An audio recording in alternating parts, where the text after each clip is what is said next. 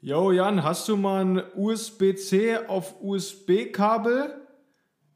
Äh, nee, doch nicht. Ich bin dumm. Äh, ich habe doch eins. Das liegt hier. Alles gut, alles gut, alles gut.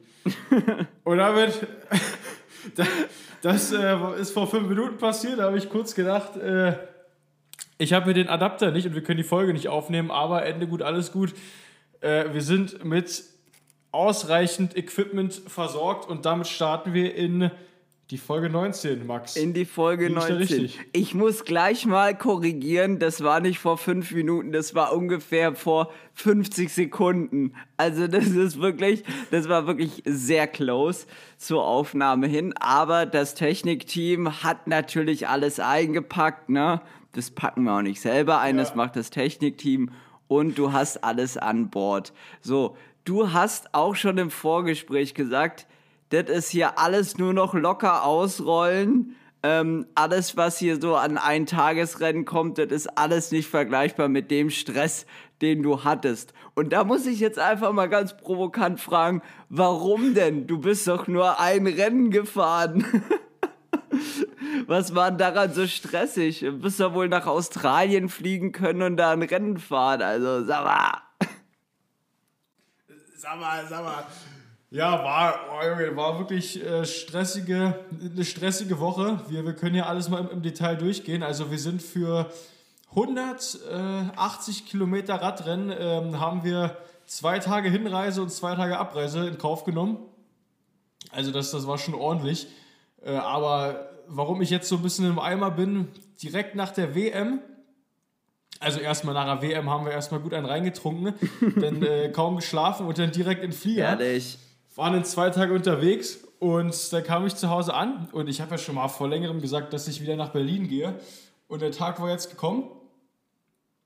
Äh, meine Mutter hat mich schon erwartet in Köln und mit der habe ich dann den Umzug gemacht. Das heißt, ohne Pause aus dem Flieger, äh, zwei Tage Wohnung ausgeräumt, nach Berlin geeiert, ausgeräumt, dann in Flieger nach Köln gefahren, äh, besser geflogen und äh, hier in Köln jetzt noch ein bisschen Training abgespult und das waren jetzt wirklich harte zwei Wochen.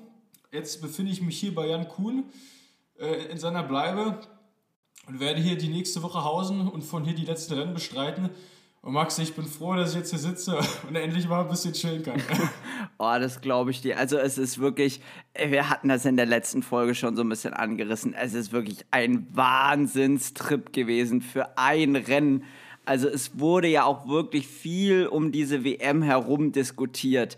Muss die so mitten in der im letzten Block des Jahres noch reinkommen, weil es kommen ja jetzt auch noch viele Eintagesrennen in Italien und eigentlich sind die Rennen so, wenn man die WM gemacht hat, fast unerreichbar oder man ist da, ist da noch gar nicht richtig da. Da wurde diskutiert, hätte man die WM in Januar packen sollen und das mit der Tour Down Under kombinieren. Aber also ich finde ich, ich finde es ganz komisch, aber auf der anderen Seite, ich meine, es ist auch eine Weltmeisterschaft, die kann ja nicht immer nur irgendwie in Zentraleuropa stattfinden. Aber trotzdem, ähm, ja, Megatrip. Ich glaube dir, dass du, dass du ein bisschen angegraut bist. Aber ähm, Du, du stehst wieder ganz gut im Saft, siehst auf jeden Fall fit aus, obwohl die letzten Tage zehrend waren. Und es steht auch noch einiges an. Es, es steht auch noch einiges an. Ja, also mit, mit der WM. Ja, war auf jeden Fall ganz cool, ne? weil äh, ich habe das so ein bisschen als Urlaub gesehen, eine Woche mit ein paar Kumpels chillen aus der Nationalmannschaft. Für, für Umme im Endeffekt, ja. Also, auch mal Mensch sein. Ist das schon nicht so schlecht. auch mal Mensch. auch, auch mal Mensch sein. Ja, auch mal, auch mal so ein bisschen, du warst da, du hast was erlebt, ein bisschen Rad gefahren seid ihr auch noch. Und dann, ja, mein Gott, muss man da eben dann an, an so einem Rennen dann noch teilnehmen. Macht man dann halt, ne? Macht man dann halt, aber. ja. Ja, WM Australien. Die hat auf jeden Fall viele Stories geliefert, das muss man sagen. Also es ist sehr viel passiert. Äh, wo, wo fangen wir an? Wo können wir da anfangen? Ich würde sagen, wir gehen chronologisch durch. Wir haben das letzte Mal das Zeitfahren schon abgefrühstückt. Das ist unser, unser großer Pluspunkt. Deswegen würde ich sagen, wir bleiben in der Chronologie und starten direkt mit dem U23-Rennen der, wie sagt man so schön, Herren rein. Das ist auch immer so, also das ist immer, wenn ich so höre, U23-Rennen der Herren, da denke ich mir, das sind keine Herren. ähm, naja, gut. Junge, junge Männer, der jungen Männer. Ja, das U23-Rennen der jungen Männer. Und ähm, da war sie ja bekanntermaßen selber mit dabei. Ich habe, um das aus meiner Perspektive zu sagen, ich habe, ich weiß es gar nicht mehr so, ja, vor 8 Uhr eingeschalten und habe dann auch davor so ein bisschen reingeguckt, was passiert ist. Also äh, Wetter war schon mal nicht so dolle. Vielleicht nimmst du uns da schon mal mit. Was, was hattet ihr da überhaupt für, für, für klimatische Verhältnisse? Wie war das Wetter einzuordnen? Und ähm, wie war der Start, der Beginn des Rennens? Na, um erstmal mit dem Wichtigsten anzufangen, hatten wir schon unsere Bekleidung besprochen? Ja, die weißen Hosen. Haben wir schon was gesagt in der letzten ja. Folge? Genau, die weißen Hosen.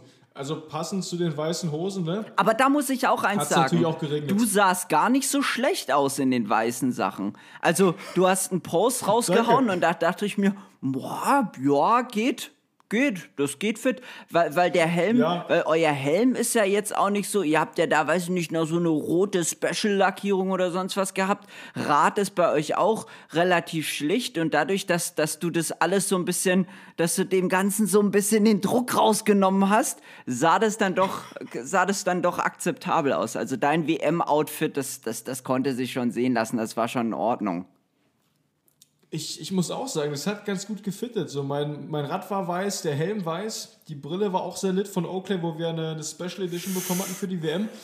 Das sah schon stimmig aus. Das sah schon stimmig aus.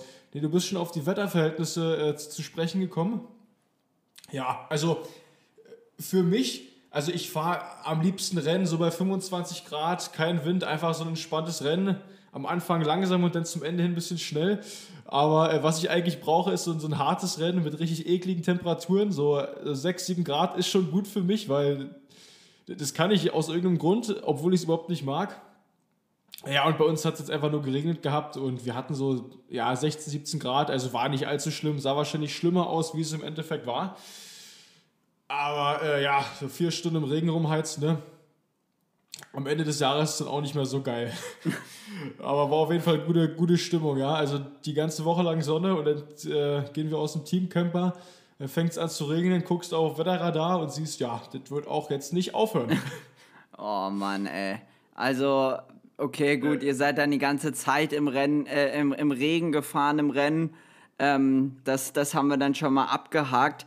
Wie, wie ging das Rennen los? Also ich denke mal, es, es war von, alle waren von Anfang an porös, weil Regen und weil WM und Ende des Jahres und jeder will da nochmal irgendwie was probieren und die, die wissen, dass im Finale wahrscheinlich gar nicht mehr da sind, die machen dann was am Anfang.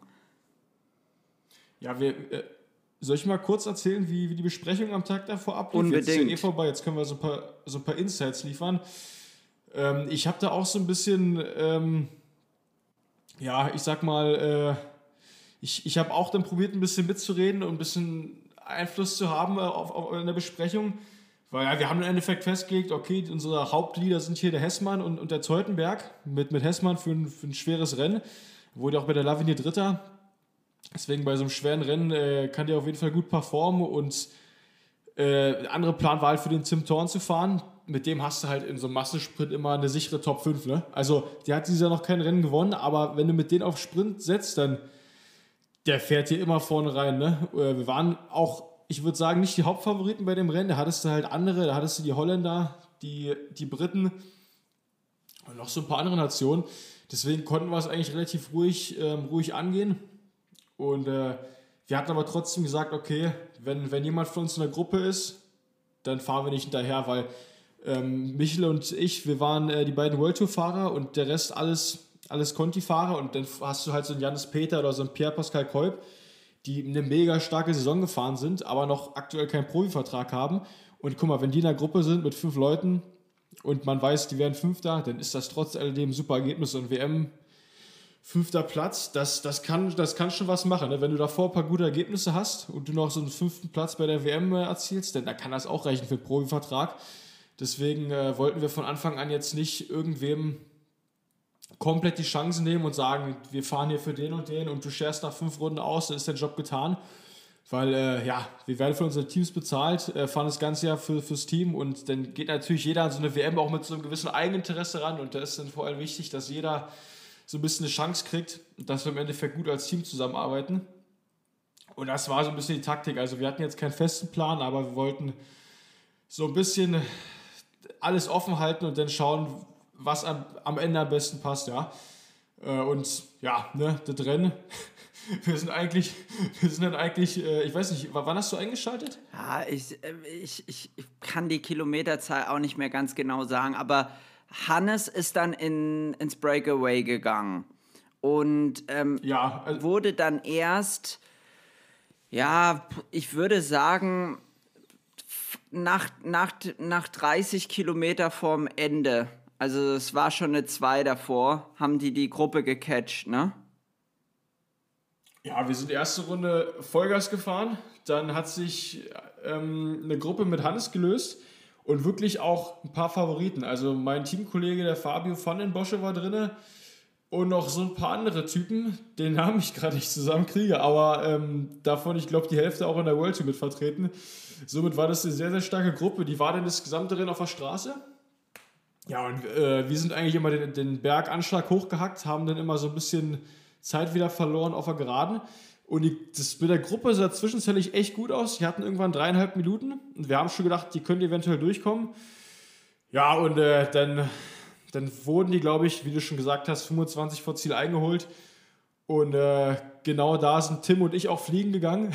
Unsere Sprintoption. Also ich wollte mit Tim, wie, wie, schon gesagt, auf Sprint gehen. Ich hätte da als, als Leadout-Mann äh, fungiert. Dazu ist es leider nicht gekommen. Uns hat es zwei Runden vor Schluss am Berg gekostet. Äh, ja, und Hannes wird eingeholt. Hannes probiert dann noch Michel zu helfen. Im Endeffekt, Michel schafft es nicht alleine rauszufahren und wird dann am Ende Elfter. Ja, schwierig. Wir haben, wir haben wahrscheinlich nicht das Maximum rausgeholt. So ein elfter Platz ist jetzt nicht schlecht, aber ja, wie schon gesagt, wir hätten uns auf jeden Fall ein Podium oder eine Top-5-Platzierung erhofft. Läuft nicht immer alles nach Plan. Äh, das ist so, das wird in der Zukunft auch passieren, aber ja, also ich fand es trotzdem ein geiles Rennen. Einfach Anschlag gefahren. Äh, war ein guter Vibe, am Ende nichts rumgekommen, aber ne, gibt noch ein paar Weltmeisterschaften. Ja, so, ja, so ist es. Das ist auf jeden Fall eine gesunde Einstellung. Aber ich war jetzt vor allem auch noch mit deinem Rennbericht, bin ich echt so ein bisschen verwundert gewesen. Wer hätte mir im Vorhinein jemand gesagt, das wird ein brutal hartes Rennen und das Rennen wird echt ehrlich ausgefahren. Davor ist eine Gruppe raus, ihr habt einen starken Mann drin, die Gruppe sieht gut aus, die Gruppe hat sogar einen versprechenden Vorsprung dann hätte ich immer darauf gesetzt, ja, das wird ein richtig gutes Ergebnis für die Deutschen. Die werden da auf jeden Fall irgendjemand vorne reinbringen. Und ähm, so bin ich jetzt echt verwundert, okay, das war total ehrlich. Offensichtlich ging an dem Tag nicht, ging es einfach nicht besser. Das ist manchmal so. Aber eins ist auch Fakt. Ich denke, ihr habt an dem Tag alle irgendwie für euch persönlich auch nicht das Maximum rausgeholt. Weil wenn man sieht einfach, äh, Engelhardt, der wird Europameister, der ist ja offensichtlich damit auch in der Weltspitze in der U23. An einem richtig guten Tag kommt der auf jeden Fall in der Gruppe mit Michel an. Und dann habt ihr dann nochmal einen. Und auch bei dir, wenn du, wenn bei dir da alles zusammenläuft, dann, dann bist auch du in der Gruppe von Michel mit drin und ähm, gibt Tim auch noch ein bisschen Zeit und dann ist er da auch noch mit drin. Also ich kann eigentlich bei keinem von euch in der Mannschaft da keinen Haken hintermachen, wo ich sage, ja, wenn der, wenn der einen richtig guten Tag hat, dann ist der da dabei. Deswegen wundert mich das. Irgendwie lief da, lief da ein bisschen was zusammen, was gegen euch war und somit hattet ihr dann halt nur Michel vorne drin. Und ähm, für Michel war dann halt auch da dann keine Medaille zu holen im Sprint. Das hat man dann auch gesehen. Der musste auch wahrscheinlich vorher sau viel investieren. Sah auch echt brutal aus, das Rennen. Also, das, das muss man sagen. Ja. Auch ein super ehrliches ich, Finale. Das ist echt richtig, richtig schwer gewesen. Ja, ich, ich denke, du hast ganz kurz zusammengefasst. Ist wahrscheinlich für alle nicht, für alle von uns nicht optimal gelaufen. Ich, also, ich ich war okay drauf, hat jetzt an dem Tag nicht das beste Bein. Oder ich sag mal, das Bein, was du dir für so eine WM erhoffst. Und dann vielleicht ein paar Fehler in, in der Kommunikation und dann ja, machst du ein paar Fehler und dann, dann kommt schon nichts raus. Ja, ist natürlich schade bei so einer WM in Australien, wo du so viel Aufwand betreibst, aber äh, ja, unser, pass auf, weißt du, wer gewonnen hat? Ja. Nicht Jevgeni, hier, schieß mich tot, sondern äh, der andere ja, Jevgeni. Ja, anderer Jevgeni Fedorov. Und ähm, ich habe tatsächlich auch äh, Direct Messages bekommen, sage ich mal, wo welche oh, das ist ein anderer Evgeny, scheiße, ich habe mich so gefreut und ich dachte schon, Ey, und ah, ihr habt einen richtigen Riecher gehabt. Leute, chillt, anderer Evgeny, auch Kasache, auch gute, schnelle Mann, eine vielversprechende Talent für die Zukunft, aber kein Evgeny Gerich, sondern ein Evgeny Fedorov. Aber dazu sei auch noch eine Sache gesagt. Hast du die Videos gesehen von Vino, wie der abging? Im Ziel, Vinokurov. Nee, Muss ich, ich dir mal ein Reel schicken, das hauen wir auch dann ähm, Bezug nehmend auf diese Folge safe in die Story. Also Alexander Vinokurov, ähm, Teamchef und äh, überhaupt der Mann in Karastan für Radsport, der hat Karastan äh, überhaupt auf die Weltkarte des Radsports gebracht und der hat im Ziel den Fedorov gefeiert wie ein wie ein Popstar, Geil. ey. Und ähm, damit war sein Job nicht getan. Er hat dann auch noch als Dolmetscher beim Siegerinterview dem äh, Jewgeni unterstützt, weil Jewgeni spricht offensichtlich kein Englisch und deswegen hat ähm, ja, Alexander Vinokurov da den Translator gemacht. Das war auch also ein super witziges Bild, aber ähm, er hat ihm auch natürlich eine große Zukunft prognostiziert. Ja, zweiter, der Vollständigkeit halber, wird der starke Matthias Wacek. Auch der hat schon einen World Tour Vertrag bei Trek. Und dritter wird Sören Gold, über den hatten wir in der letzten Folge schon geredet, weil der ist ähm, Zeitfahrweltmeister geworden. Also auch der scheint ja. eine super Form gehabt zu haben. Äh, der, äh, ich, und zwar gab es so ein paar verschiedene Herangehensweisen, wie du das Rennen gefahren bist. Du hattest halt diesen Berg und dann hattest du zwischendurch so, irgendwie 12, 13 Kilometer flachen Kurs mit ziemlich viel Kurven. Und Tim, Tim Thorn und Icke und auch der Sören war äh, Währenskjold, ich kann den Namen nicht äh, aussprechen, aber so wird es bestimmt ausgesprochen. Äh, wir haben es immer so gemacht, wir waren immer alle drei hinten aufzufinden, haben ein bisschen gechillt, weil das Rennen war halt sehr hektisch und das ist ein U23-Rennen, klar. Und wir sind dann immer wirklich erst so einen Kilometer vorm Berg nach vorne gefahren. Und so haben wir, glaube ich, viel Energie gespart. Also der Währensgeld ist auch immer jede Runde letzte Pose über den Berg und dann wieder nach vorne gefahren, kurz davor. Also der Typ hat gut gespart. Ich war auch äh, wirklich überrascht, dass er rübergekommen ist, weil er wiegt bestimmt 85 Kilo. Ne? Also das ist halt ein richtiges Vieh. Und der Anstieg war halt 20, 20 Prozent steil. Äh, also da musst du dann gefühlt exponentiell mehr fahren, wenn du halt einfach so viel wiegst. Ne? Ja, generell. Das war auf jeden Fall mit Auge. Ja, übertrieben mit Auge. Also das sind die Insights, die, die, die wir hier hören wollen. Aber äh, finde ich mega spannend. Aber auch der Sieger, das ist ja auch, der ist ja auch riesig. Ähm, ich, ich schaue mal eben nach, Live-Recherche. Der Junge ist einfach 1,93 und wiegt laut PCS 80 Kilo. Also lass ihn ein bisschen weniger haben für die WM oder ein bisschen mehr. Keine Ahnung, wie viel man da drauf geben kann. Aber er wiegt auf jeden Fall um die 80 Kilo. Also damit hätte ich jetzt auch nicht gedacht, bei so einem ehrlich ausgefahrenen Rennen mit so steilen Stücken in den Bergen drin, dass der da vorne ankommt. Aber ähm, ja, der Druck der Druck hat es geregelt. Olaf Koy, dein ehemaliger Teamkollege, wird Fünfter. Der wurde ja als der Top, Top, Top, Top, Top Favorit für einen Sprint gehandelt und wird im Endeffekt aus der Gruppe, also die zwei, die ersten beiden, ähm, Federov und Vacek, das waren noch die überlebenden Ausreißer und Variens Kjold gewinnt dann den Sprint aus der Gruppe mit Michel, die dahinter kam. Und aus der Gruppe wird Koy Dritter, also dementsprechend Fünfter im Rennen. Ähm, ja, also das spricht sicherlich auch dafür, dass er vorher viel investieren müsste, weil ich glaube, wenn die alle mit geladenen Waffen an der Linie stehen, ist er der Schnellste, oder? Ja, der Olaf, der hatte auch, ist witzig, weil der hat so viel gewonnen dieses Jahr, hatte trotzdem ein schwieriges Jahr. Ich glaube, der ist drei oder vier Mal bei irgendwelchen Rennen halt, hat ein DNF gezogen, weil er übertrieben schwer äh, irgendwie geflogen ist. Also der hat sich da Brüche und Schnittwunden zugezogen bei jeglichen Sprints, aber immer wieder stark zurückgekommen. Also der nach der Deutschland-Tour, ich glaube, der saß wahrscheinlich erst drei Wochen vor der WM wieder auf dem Rad und dann mit so wenig Kilometern und Rennkilometern im Vorhinein. Also so ein starkes Rennen noch zu fahren, ist wirklich krass. Und mit der Deutschland-Tour-Form hätte das Ding, glaube ich, abgeschossen. Der hätte ihn da keiner abgeschüttelt.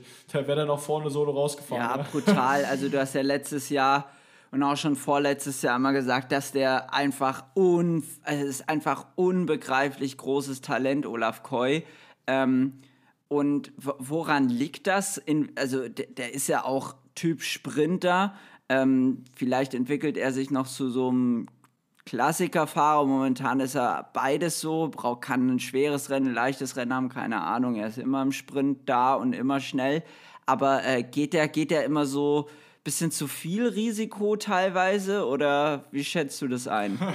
ja, es kann ja sein, dass er so ein bisschen ich, Hirn weglegen und. Ich, ich, ich, weiß gar nicht, ob ich das mal erzählt hatte, aber und zwar als wir in der 19, äh, der ist ja mit mir, also der war ja auch bei der Neugründung von dem Development-Team von Jumbo Visma mit dabei. Ja. Also der ist quasi mit, mit mir, Michel und so da reingekommen. Und es war eigentlich so der Fahrer, wo ich gedacht habe, boah, ja, nee, also ich glaube, das war der wird nicht. Ja, ja, ja, ja, ja. Weil äh, ja. Der, der war ähm, in der U U19, der hat so ein paar Rennen gewonnen, aber der ist halt, wahrscheinlich hat er einfach ultra wenig trainiert, der war auch noch im Eisschnelllauf und der war halt einfach nicht so auf, äh, auf meinem Radar, der ist halt so ein paar holländische Rennen gefahren, aber ich habe den nie bei Nation Cups gesehen.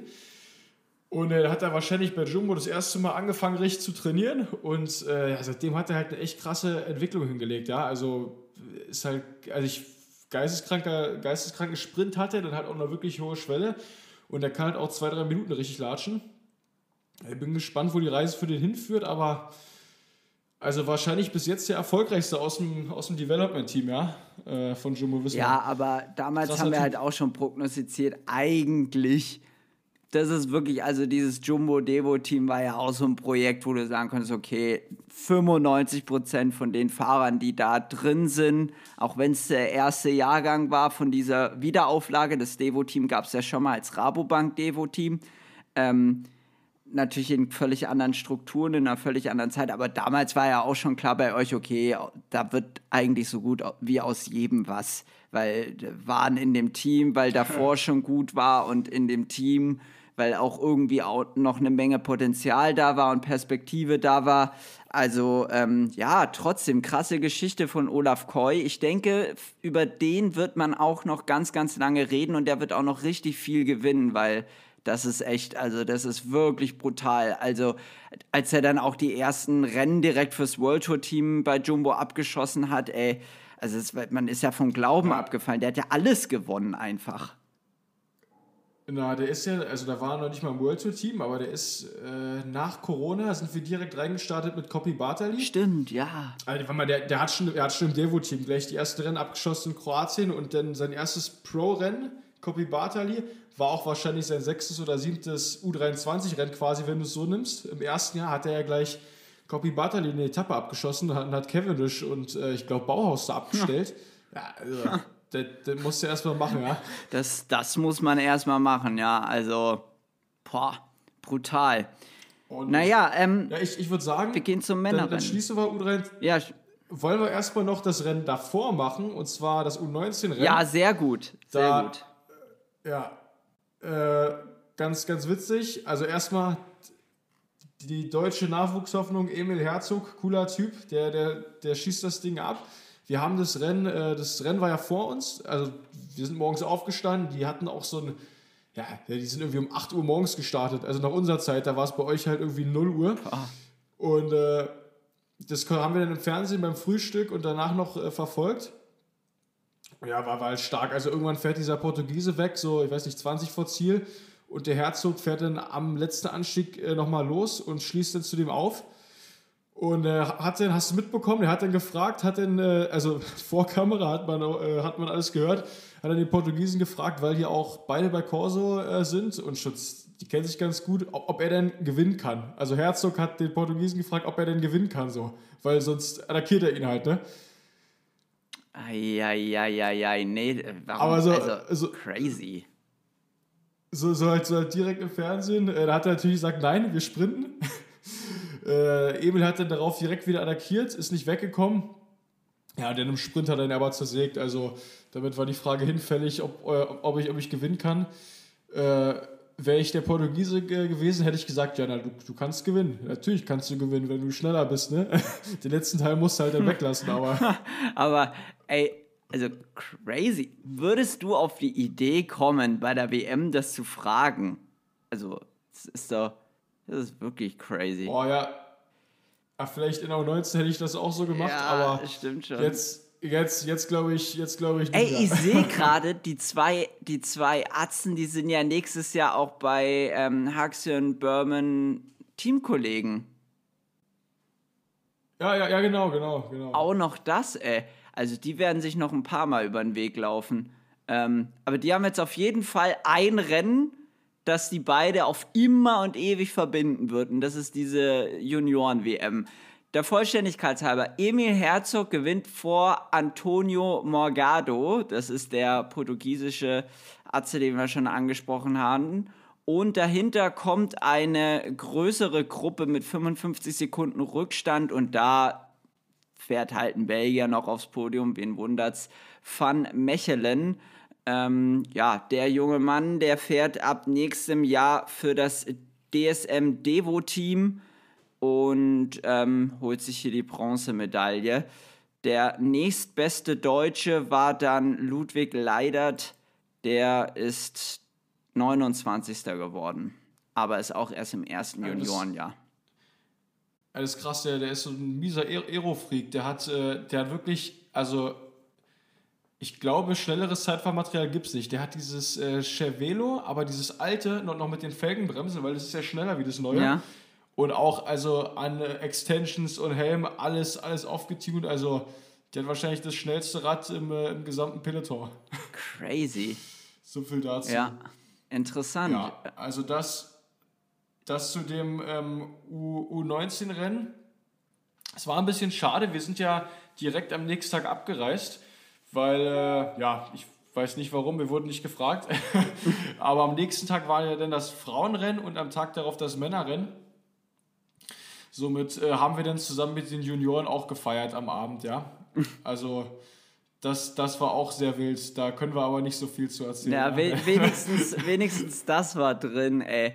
Aber Emil Herzog auf jeden Fall, das müssen wir auch noch mal hier sagen, beeindruckende Saison, hat extrem viel gewonnen, wirklich extrem viel gewonnen, hat auch zum Beispiel ist er deutscher Meister geworden, dann war er Dritter bei der EM im Zeitfahren, Dritter war er jetzt auch bei der WM im Zeitfahren und dann hat er auch noch so die ein oder andere Rundfahrt abgeschossen.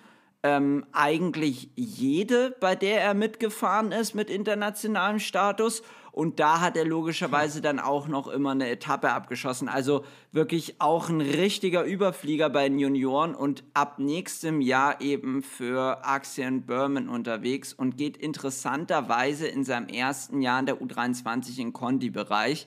Also geht nicht gleich in die World Tour, schiebt das quasi noch ein bisschen raus und ähm, nimmt sich quasi die Zeit. Ähm, ja, geht damit gegen den Strom, nicht mit dem aktuellen Trend. Und ähm, ja, also ich denke, der wird auch jede Menge Rennen gewinnen in der U23.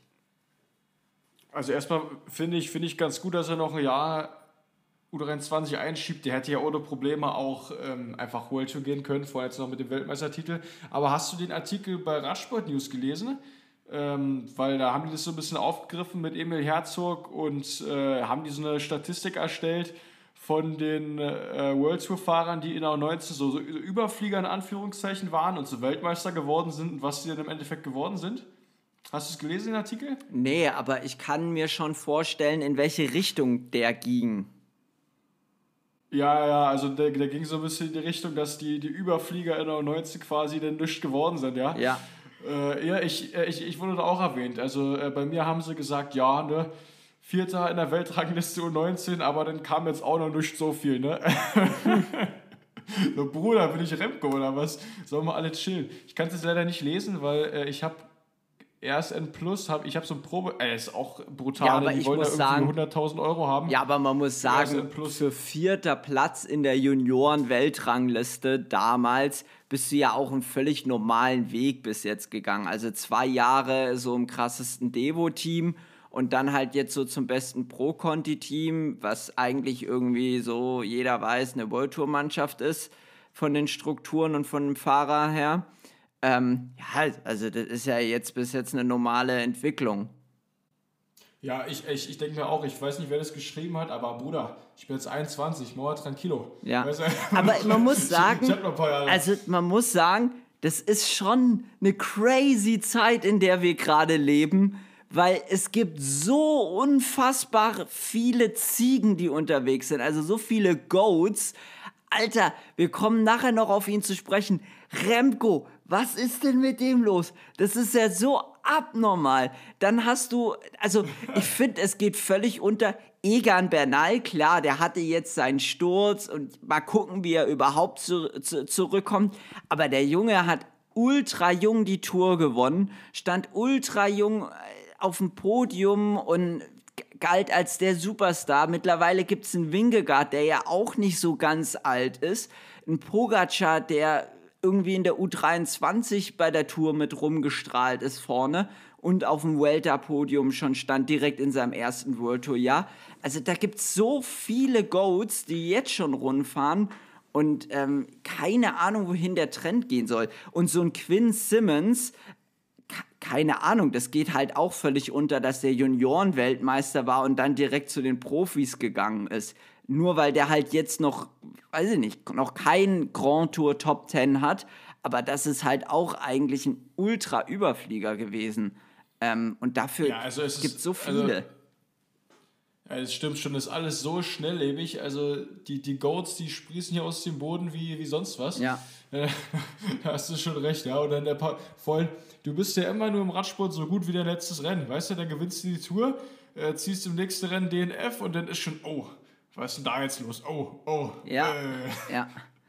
Voll. also, deswegen, ja. Ja, es ist schnelllebig, Ähm. aber trotzdem, wir leben in der Zeit der Goats und das ist unumstritten. also ich meine, man, ja, man guckt mal in andere Sportarten.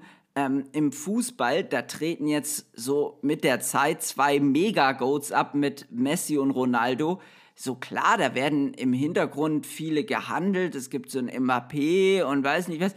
Aber, weiß nicht, im Radsport gibt es ja fünf Mbappés. Also da streitet man sich ja drüber. Oh, Pogacar, nee, Remco. Nee, und, Ballerstedt, äh, ja. Ballerstedt, also äh, du bist dann mehr so ein Kai Havertz. Also, nee, aber es ist crazy. Es ist wirklich crazy. Ähm, wenn wir schon da sind, wollen wir jetzt zum Frauenrennen? Ja. Ja. Zum Äh, Frauenrennen. Und da gibt's, gibt's eine Sache ganz kurz zu sagen. Ähm, Liane Lippert übertrieben starkes Rennen gefahren und am Ende unverdienterweise keine Medaille. Mehr braucht man da aus deutscher Sicht nicht zu sagen. Ansonsten Ricarda Bauernfeind holt, äh, ist wieder mega stabil gefahren. Die ist das ganze Jahr schon richtig, richtig gut unterwegs und ähm, hat Ergebnisse am Fließband produziert, also gute Ergebnisse, sehr gute Ergebnisse. Ich denke, da ist auch jedem klar, wo die nächstes Jahr fährt. Und ähm, ja, die holt dann noch eine Medaille in der neu gegründeten U23-Wertung der Damen. Ähm, also ja, da aus deutscher Sicht kann man sagen, das war auch ein gutes Rennen. Vor allem, wenn man sieht, dass man mit Liane Lippert da absolut hundertprozentig eigentlich eine Medaille verdient gehabt hätte.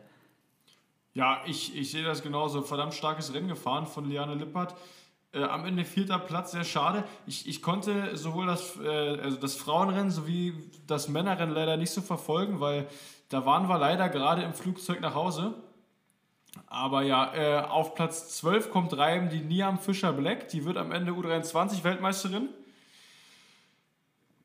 Ja, und Ja. äh, somit, ja, krasses Ding. Es wurde jetzt zum ersten Mal so ausgetragen, ne? Also, ich, ich, Mit der U23, ja. aber ich, ich, ich finde es komisch, dass die, also du, du kannst ja einfach ein Rennen mehr machen. Also, weißt du? so, Ja, gut, man sieht jetzt auch hier wieder, ähm, 18 Mädels haben das gefinisht, die in die U23-Wertung reinfallen. Und das sind dann offensichtlich die 18, die ähm, internationales Top-Niveau haben. Also runden wir das auf so auf 20, 30. Ich glaube, da ist einfach noch nicht die, die, die, die Masse da. Also die Qualität ist auf jeden Fall da. Man sieht es ja auch. Ricarda, die hat gar keine Probleme mit den, mit den ähm, über, über 23-Jährigen mitzufahren. Die gehört da safe rein und gehört da jetzt auch schon meiner Meinung nach zu den Besten. Auf nationaler Ebene ja sowieso mit ihrem zweiten Platz diesen Jahr und letztes Jahr bei der DM mit dem dritten Platz. Aber ähm, das, das, da ist eben noch nicht so die Masse da. Deswegen macht das schon Sinn, die in dem Rennen der Großen mitfahren zu lassen und denen eigene Wertung zu geben. Ähm, aber langfristig sollte man, wenn man das beibehalten möchte und wenn sich das weiterhin so bewährt, auf jeden Fall auch getrennte Rennen machen. Aber ja, dann kann man da auch wieder argumentieren mit den Entwicklungen und sonst was. Aber ich fand es jetzt eh schon mal ganz cool, dass man jetzt sagen kann, okay, Ricarda 20. Ähm, ja, aber die ist ja nicht nur 20. was ja eh schon eine super Platzierung wäre, sondern die hat halt auch eine Medaille in ihrer Kategorie, in ihrer Altersklasse geholt. Ja, äh, auf jeden Fall. Also erstmal schon mal ein großer Fortschritt, ein Step in die richtige Richtung und äh, wahrscheinlich wird es da auch in ein paar Jahren dieses U23 Frauenrennen geben, ja. Äh, ja, wollen wir zum, ja. zum Sonntag kommen, zum Highlight. Äh, da ist auch noch viel davor und danach. Ja, ich wollte noch eine Sache abschließend sagen zu dem Frauenrennen. Annemiek van Fleuten gewinnt mit einem gebrochenen Ellenbogen, weil ihre Kette irgendwie beim Mixed Relay gerissen ist und dann ist sie da gestürzt, hat sich einen Ellenbogen gebrochen und ist dann mit gebrochenen Ellenbogen das Rennen gefahren, wollte eigentlich im Rennen schon zigmal aussteigen, wollte gar nicht erst an den Start gehen und äh, gewinnt dann am Ende die WM mit so einer ganz komischen Boulette, wie, wie, wie man im ostdeutschen Rennsport sagt, das war eine richtige Boulette, äh, fährt sie da einfach an dem belauernden Spitzenfeld vorbei und äh, keiner rührt sich alle gucken sich an und dann gewinnt Annemiek von Fleuten, die dieses Jahr eh schon alles gewonnen hat bei den Frauen und die wird jetzt auch noch Weltmeisterin. Nächste Saison ist ihre letzte Saison und sie bestreitet die Saison auch noch im Weltmeistertrikot. Also die hat echt alles dieses Jahr gewonnen. Die gewinnt sogar das Rennen, in dem sie nicht die stärkste war. Naja, was, das äh, abschließend. Noch, noch, noch viel wichtiger, was mir so ein bisschen in Erinnerung geblieben ist. Äh, hast du gesehen, wie hoch ihre Aerosocken gezogen waren? Also dafür ja. hätte es mal mindestens äh, ein DSQ gegeben. Ja, aber ähm, es gab nur 200 Schweizer Franken, soweit ich weiß. Also ach, ach da gab es echt eine Strafe, ja? Ja, natürlich. Sag mal, also die haben ach, Glück, krass. dass die bekannte Berliner Kampfrichterin Frau M. nicht da war. Banner muss so lachen, der muss das Mikrofon wegnehmen. Äh, dass sie nicht da war, weil ansonsten würden wir eine, über eine Disqualifikation von der Frau van Fleuten reden. Alle Berliner wissen Bescheid. Ah Gott, ey, Zeit zum Männerrennen zu kommen. Du hast schon gesagt, da ist eine Menge vorher passiert und ich würde dir einfach mal das Storytelling überlassen, weil auch da musst du durch. Das ist nämlich dein Teamkollege, ne? Also, äh. ja. Ja, also mal, mal im Vorhinein, ich, ich habe da keine besonderen Insights oder, oder irgendwas. Ähm, ich habe nur wie jeder andere die News mitbekommen, dass, dass äh, der MVDP da am Abend ähm, ja, so ein bisschen gestört, gestört wurde in, in seiner Nachtruhe. Von zwei Mädels war das, glaube ich. Und ähm, ja, ich weiß, also musste denn äh, infolgedessen ähm, ja, ins Gefängnis äh, bis 4 Uhr morgens und hat dann somit äh, die Hälfte der Nacht wahrscheinlich schlaflos äh, irgendwo in einem australischen Gefängnis verbracht, ja. Ja, ganz das crazy Geschichte. Also ich habe mich dann so ein bisschen damit beschäftigt. Es war wohl so, dass in der niederländischen Mannschaft gab es, ist ja klar in der aktuellen Zeit, ähm, positive Corona-Fälle. Kein großes Ding.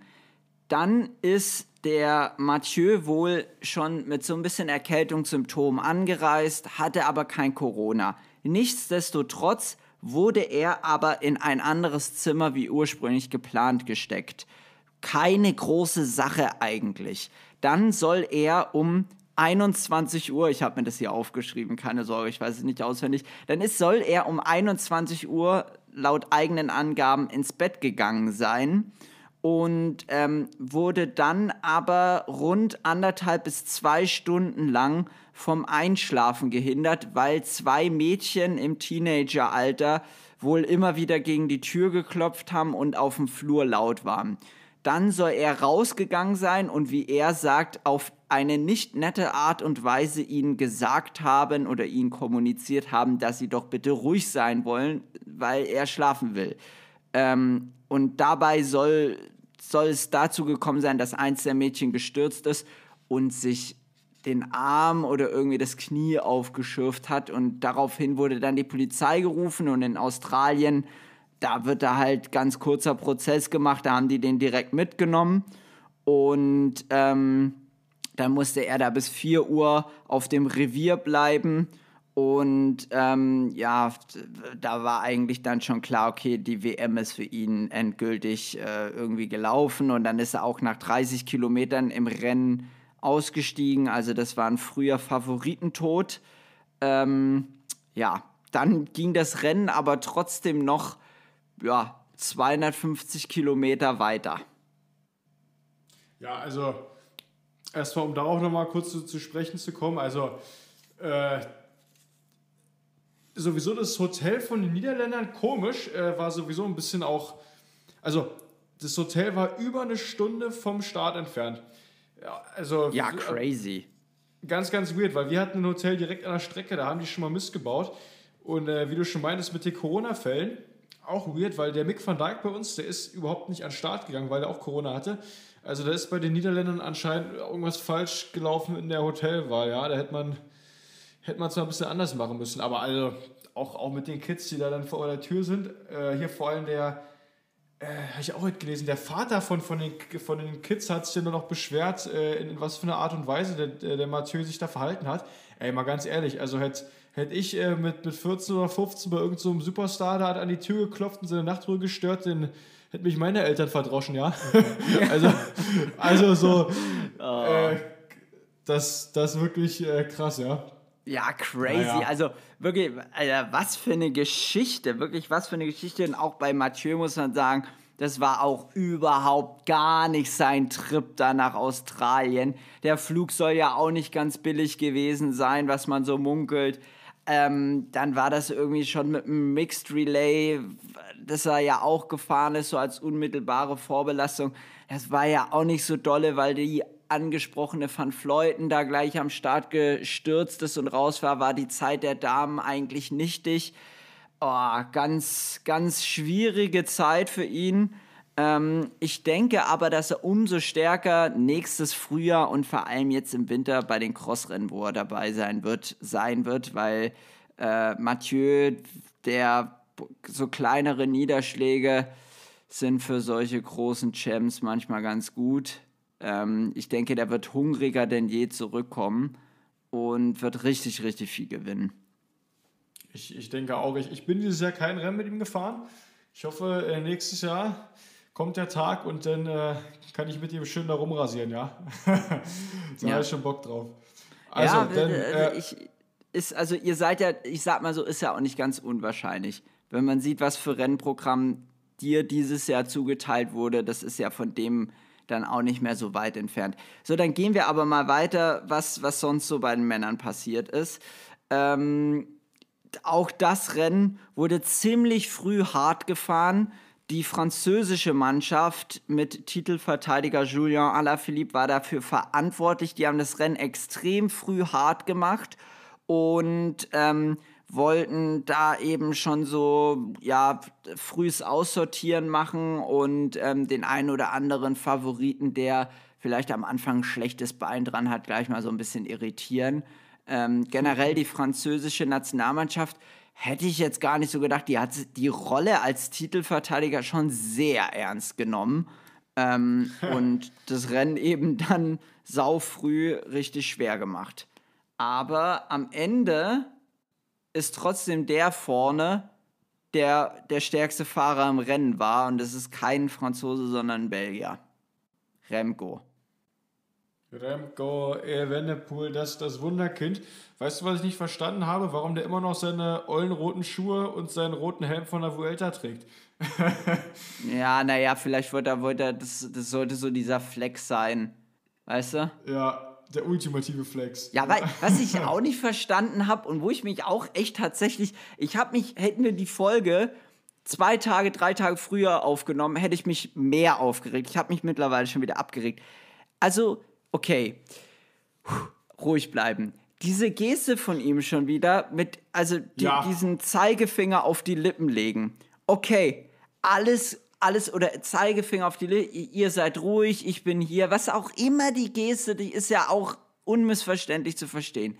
Aber da muss ich jetzt auch eine Sache sagen und ich habe dazu auch recherchiert. Es gibt keine belgischen Medien, es gab niemanden, der Remco kritisiert hat, der über Remco gesagt hat, er könne dies nicht, er könne das nicht, er könne jenes nicht.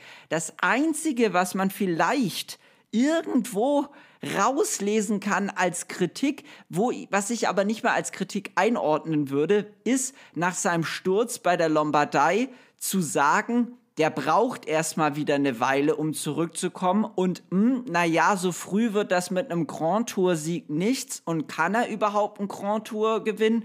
Muss er das überhaupt? Er kann doch auch anders der Größte werden und bla bla bla. Also es ging nie darum zu sagen, der ist bald nichts mehr oder der kann nichts, sondern es ging immer nur darum, wie groß ist sein Goat-Status einzuordnen und wann schlägt der richtig zu und wie erholt er sich. Und er tut da so, als wenn alle über ihn gesagt hätten, na, er, er schafft das nicht und er hat's ja, doch ja. geschafft und wie großartig er ist. Boah, ey, das ist also, das ist dann wirklich too much. Also das ist wirklich too much. Also man kann, ich glaube, Remco hat sich auch so ein bisschen in diese Rolle, der fühlt sich da zu krass rein. Remco ist so ein Typ, glaube ich, der, der, der erzählt immer die ganze Zeit, wie ihn alle hassen und kritisieren. Das redet er sich aber selber größtenteils so ein. Ich weiß auch nicht, vielleicht ja. zieht er daraus seine Motivation. Das kann ja auch sein, dass er dadurch irgendwie sich so täglich pusht und dass das so sein sein großes Goal ist, dass alle ihn hassen und dass er es allen zeigen will. Aber das ist schon so ein bisschen, also da denke ich mir dann manchmal so, oh, alter Schwede, ey. Also, also äh, ich, ich glaube, Remco wäre sehr gut im Deutschrap, weißt du, so vom Vibe her. Weißt du, ich ja. hab ihn allen gezeigt. Oh. Dicker, ich hab ihn allen gezeigt, Dicker. Ja. Ich hab allen gezeigt. Meine Mama ist stolz. Lelelele. Ja, vielleicht also, äh, ist der nächste Step in seiner Karriere ja irgendwie so Rapper oder so, weißt du? Ja, ich habe ich, ich hab tatsächlich gedacht in dem Zuge, weil also ich hatte Fußball schon so ein bisschen angeschnitten in der Folge. Ähm, also Patrick Lefevre ist der Uli Hoeneß des Radsports. Uli Hoeneß hat nämlich auch super wilde Takes zum Thema Katar und WM in Katar im, im, im Doppelpass gebracht. Das ist so eine Fußball-Talkrunde, wo er einfach angerufen hat. Und das wäre auch so ein Patrick Lefevre-Move. Und äh, Remco hat auch schon so ein bisschen von diesem Verhalten übernommen mit dieser Gestik und äh, oh, also das hat schon sehr viel von, von, von Don Uli vom Tegernsee, ey. Eieieiei. Ganz, ganz hast, wild. Hast du mitbekommen, hast du mitbekommen dass, dass der, der Chef davon von Olle Ineos äh, hatte ja mal dem Lefevre bei WhatsApp oder so geschrieben, ob er, ob er seinen Schützling da verkaufen will? Ja, ja, das, das soll jetzt auch wieder heiß sein, habe ich heute auf Twitter gelesen, aber keine Ahnung, wie heiß es ist. Ich ja, meine, der also, Junge hat bis 26 Vertrag. Ja, ja, der wird schon alles tun, um den da auch zu halten. Aber also was, was glaubst du, was wird Ineos da geboten haben so? Oder also schon ein bisschen. Also ich, ne? ich denke, das ist schon so, da reden wir schon über, ähm, über, einen, über eine stabile Millionensumme im Jahr. Und das ist eine Millionensumme, die man halt so aus, aus Sportarten wie Fußball, Basketball oder so kennt. Irgendwie so diese krass globalisierten Spielsportarten. Da wäre das da so, ja, das ist ein solider Champions League-Spieler. So, ich denke, dass, dass die ihm so ein Gehalt geboten haben. Ja. Also, das wird ja, schon ja. so das ein oder andere Budget, äh, Jahresbudget von manchen World Tour-Teams gewesen sein. also, ich, ich könnte es mir auch vorstellen, ja. Erstmal Ich weiß nicht, was unser Team, Teambudget ist, aber, oh, jetzt fällt mein Handy um, aber wahrscheinlich ähnlich, ja. Also, ganze, ganze Teambudget von Alpecin Phoenix für Remco draufgegangen. Ja, all in für Remco. Ja, ja, aber du, im Endeffekt, das ist dann halt auch wieder so eine Sache. Im Endeffekt hat er halt dieses Jahr alles gewonnen so und, und, und, und ist der krasseste MF im, im Weltradsport, der gerade so rumfährt, aber das kann er doch lassen, dieses, dieses, dieses, ich, alle haten mich und ich bleib aber stark und schau ja. Mama und oh Gott, ey. Ja, okay, ich, ich glaube, da wird, er auch, äh, da wird er auch ein paar Jahre drauf zurückgucken und denken, ey, ja, naja. Ja. ja. ja ey, ich hätte vielleicht nicht äh, mich als Goat nach meinem U19-Weltmeistertitel in Innsbruck beschreiben sollen. Das war auch so ein Ding, ey. Ach, ja, ja, ja. Musst ah, ja, erst stimmt, mal bringen. stimmt, stimmt.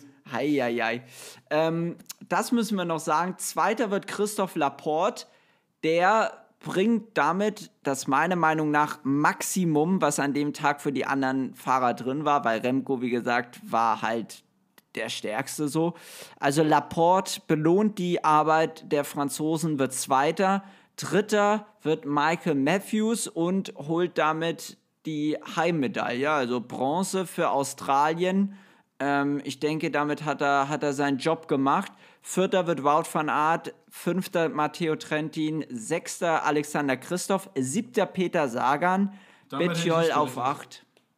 Nee, ich auch nicht. Hater auf neun und Skel Mose wird zehnter. Und da gab es auch eine Gruppe mit Lorenzo Rota, dem italienischen Meister, der die Check-Tour dieses Jahr schon gewonnen hat, Scale Mose war da noch mit drin, Mauro Schmidt meine ich und ähm, ah, der andere Kollege fällt mir gar nicht mehr ein. Jedenfalls, die Gruppe hat sich so, die fuhr zwischen der Favoritengruppe, also dem überbliebenen Feld und Remco.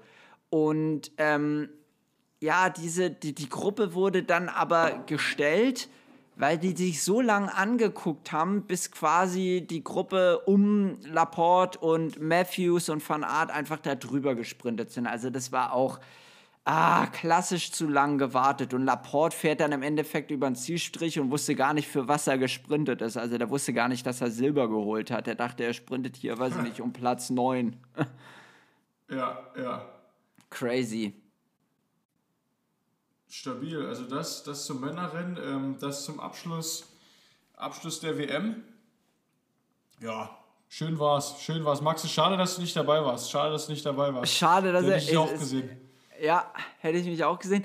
Aber ähm, also man muss sagen, wurden schon, wurden schon einige Stories geliefert und ähm, Remco ist neuer Weltmeister. Crazy. Also nach dem Welter-Sieg jetzt auch noch Weltmeister. Ich bin schon gespannt. Eigentlich kann er sich ja die Kindertrikots von Alaphilippe einfach, einfach geben lassen und kann mit denen jetzt schon rumheizen. ja, obwohl die werden wahrscheinlich schon äh, das sehr schnell angefertigt haben. Ich bin aber aufs Rad gespannt, wie das ja. aussieht, ja. Ja, safe. Aber Specialized macht das, macht das immer sehr, sehr stabil.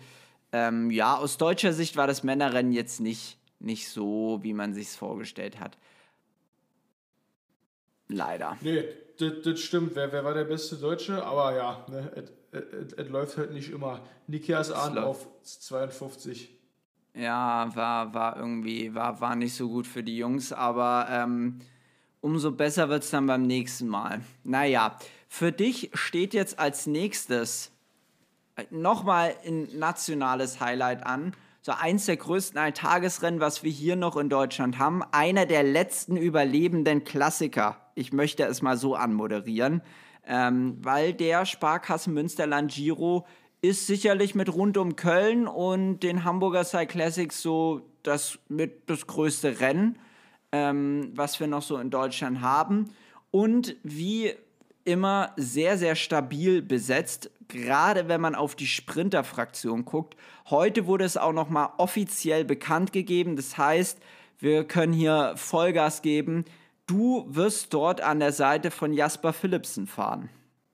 Olle Jasper. Ja, ja. Äh, die nächsten drei Rennen fahre ich, so wie es aussieht, mit, mit dem Jasper zusammen. Das ist natürlich wie immer eine Ehre, hat mega Bock. Ich denke auch mal, der hat mega Form und äh, haben da immer ein gutes Team.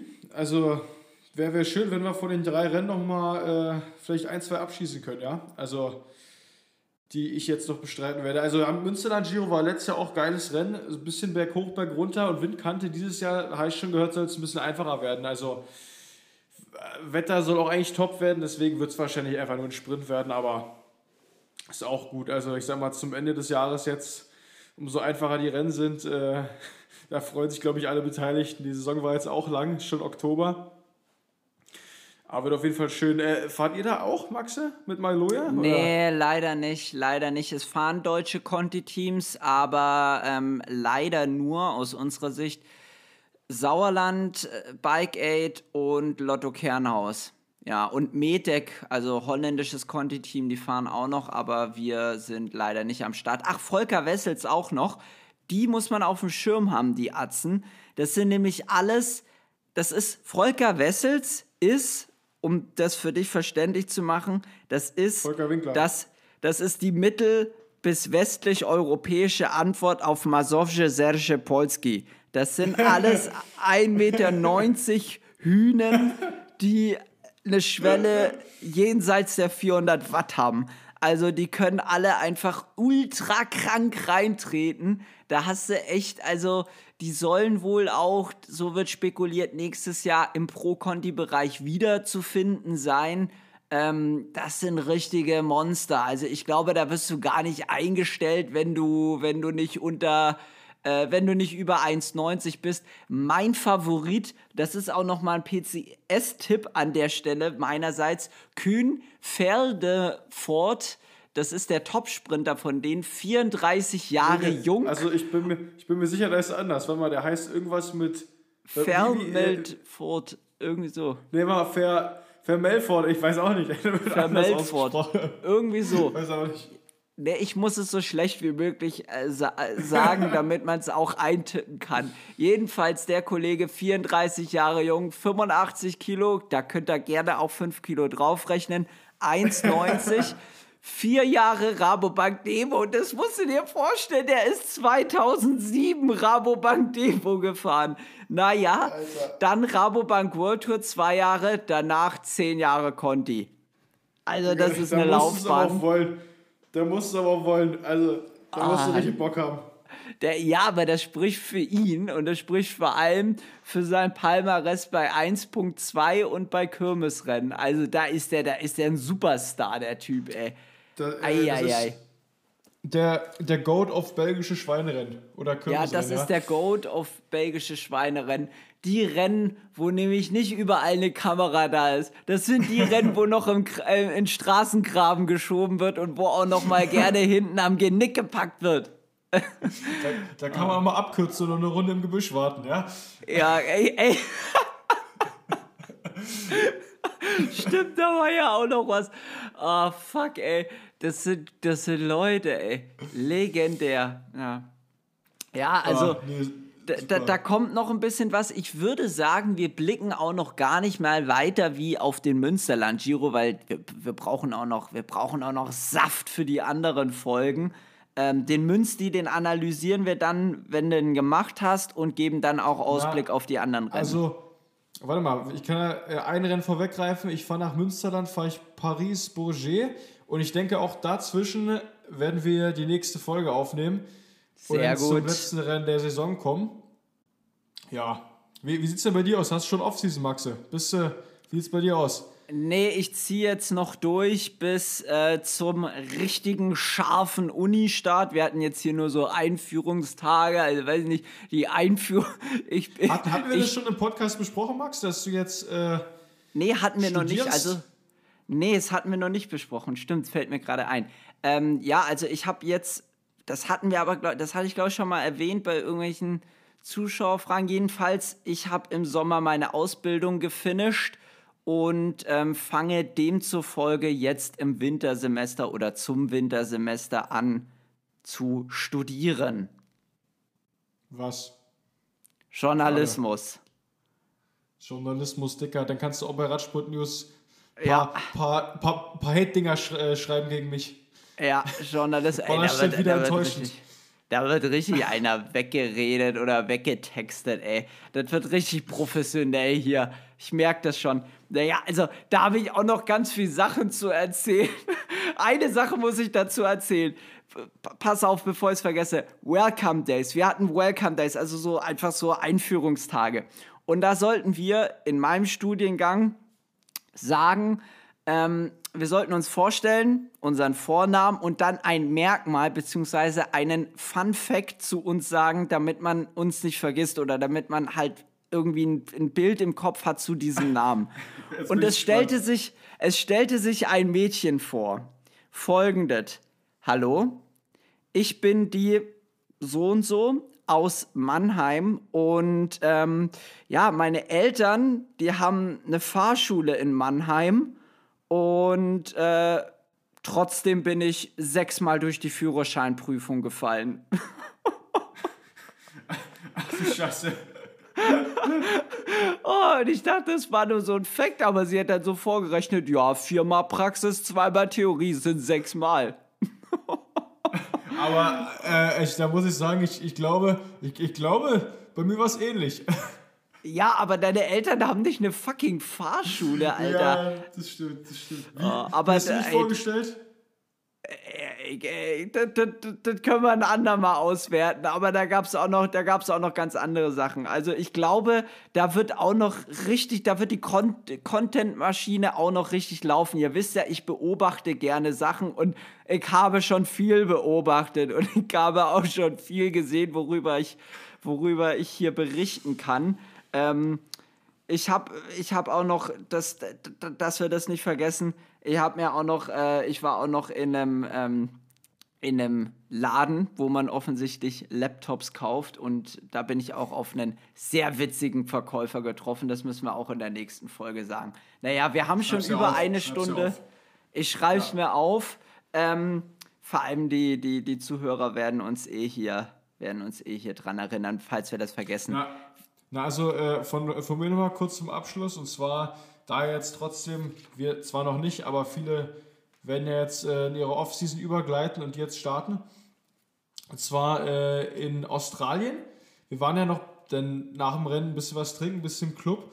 Und eine Sache ist mir in Erinnerung geblieben, was wahrscheinlich das Beste in ganz Australien war. Und zwar, da gab es einen Special Drink, die hatten da so einen Entsafter und haben so grüne Äpfel quasi entsaftet und wie so den, den Juice mit so ein bisschen noch Apfelstücken haben die genommen, so, so eingefüllt, ein Glas und so ein Wodka-Shot reingemacht. Ey, das hat, also das, Max, das müssen wir nachmachen in Berlin. Das hat unglaublich lecker geschmeckt. Also das, das kannst du so trinken. Das kannst Geil. du in eine Flasche machen. Generell, generell, da gehen wir dann auch noch in den Folgen ein, wenn, wenn, wenn wir die Rennen alle hinter uns gebracht haben. Aber ähm, generell, da muss so ein bisschen Off-Season-Planning muss hier auch noch gemacht werden. So die Sachen, die man mithören darf, die werden hier auch live on air gemacht.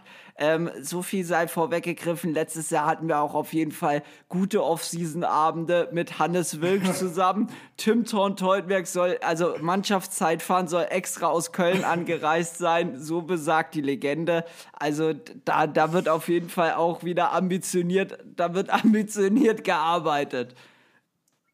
Da, da wird gearbeitet, ja. Also die Afterparty bei der WM ist auch öfter besser geplant wie das eigentliche WM-Rennen.